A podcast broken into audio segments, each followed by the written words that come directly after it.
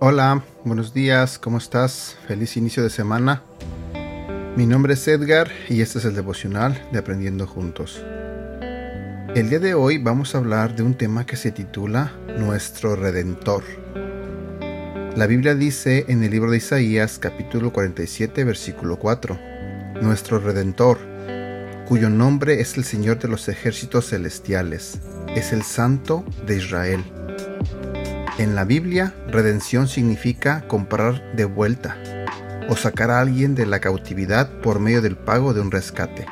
Por ejemplo, un esclavo podía comprarse de vuelta al pagar el equivalente o el precio de un esclavo superior. En el Antiguo Testamento, Dios aceptó ofrendas simbólicas por medio de la vida de un animal, en especial los corderos. Dios aceptaba este precio en lugar de la vida del pecador sin embargo, estos sacrificios jamás fueron suficientes, pues el hombre continuaba pecando. Entonces vino Jesús. Nuestro Señor vino para pagar el precio de nuestro rescate. Se ofreció como alguien superior. Además, sustituyó nuestras vidas pecaminosas por su vida perfecta.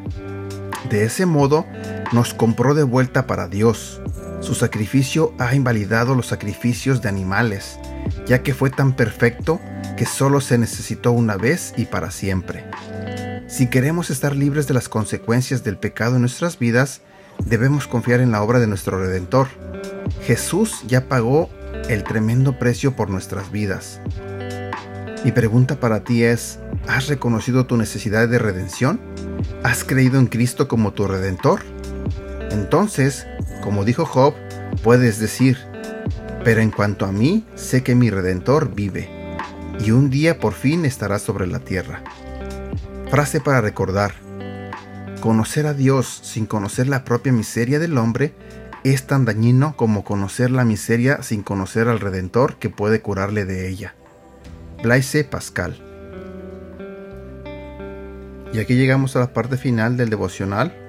Espero que te haya gustado y, como siempre te pido, ayúdame a compartirlo Deseo de todo corazón que tengas un bonito día y que Dios te bendiga.